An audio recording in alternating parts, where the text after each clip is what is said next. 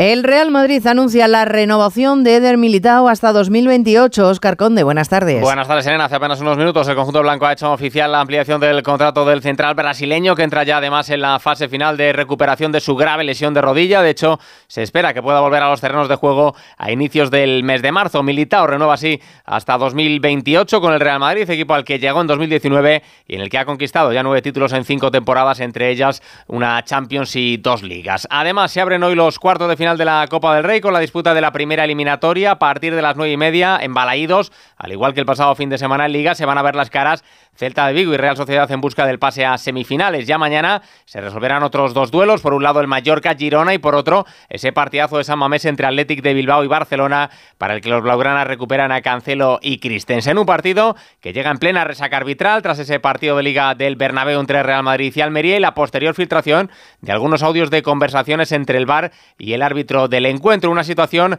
a la que se ha referido así el técnico del Barça, Xavi Hernández. Pues no lo sé, eso es una pregunta para la federación y para los árbitros si se sienten condicionados o no ante estas, estas situaciones de vídeos, de presiones, de preguntarles. Y a la federación, cuando salgan a hablar, se lo preguntáis, pero no me preguntáis cosas que no, que por educación muchas veces os contesto y luego me metéis unas hostias como panes. no es que eso no, es una pregunta para mí, ni la polémica. La polémica está en Madrid, en Madrid. Los árbitros, a preguntar a Medina, a Cantalejo, qué pasó en los audios. No, no soy yo el que tengo que contestar, yo doy mi opinión. Yo no, no, no controlo la prensa, yo no. Quizá otra gente sí, pero yo no. Ya está, mi opinión ya la sabéis, la di el otro día, pero es que yo no estoy en el foco de la polémica, no quiero, si no me gusta la polémica. Estos partidos de Copa llegan después de que anoche se cerrase la jornada de Liga con la ajustada victoria del Atlético de Madrid en campo del Granada con un solitario gol de Morata en un duelo no exento, tampoco de polémica. Tuvo que revisar el bar el tanto del delantero rojiblanco por un posible fuera de juego. Anuló por esa circunstancia un gol de Saúl y reclamaron los andaluces como posible penalti una mano de Jiménez en los últimos minutos. El técnico atlético Simeone. Sigo creyendo en que el bar ayuda, sigo creyendo absolutamente, más allá que en algunas ocasiones no se ha demostrado, pero el bar ayuda. Eh, está claro que el bar ayuda porque hay hay mucha presión sobre los árbitros, hay mucha velocidad en el juego y está todo muy fino, muy fino. Entonces, nada, hay que acompañarlo a los árbitros porque no es un momento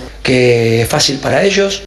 Un Atlético de Madrid que espera hoy hacer oficial la llegada del cancerbero rumano Moldovan, que firma para sustituir a Grivic, que pondrá rumbo al Sheffield United. También saldrá del conjunto rojiblanco Javi Galán, que apuntaba al Villarreal, pero que finalmente se va a marchar cedido a la Real Sociedad para suplir al lesionado Allen Muñoz. También se completó ayer la jornada en segunda con la victoria del Leganés 2-0 ante el Burgos, triunfo que hace más líderes a los madrileños. Y en tenis, Rafa Nadal volverá a las pistas el próximo 19 de febrero en el torneo de Doha, una vez que evoluciona bien de esa lesión muscular que le dejó fuera del Open de Australia. Primer gran Slam del en el que Djokovic ya está en semifinales, ha ganado a Fritz, su rival saldrá del duelo que disputan ahora mismo Sinner y Rublev, mañana por la mañana afrontará Alcaraz su duelo de cuartos ante el alemán Zverev.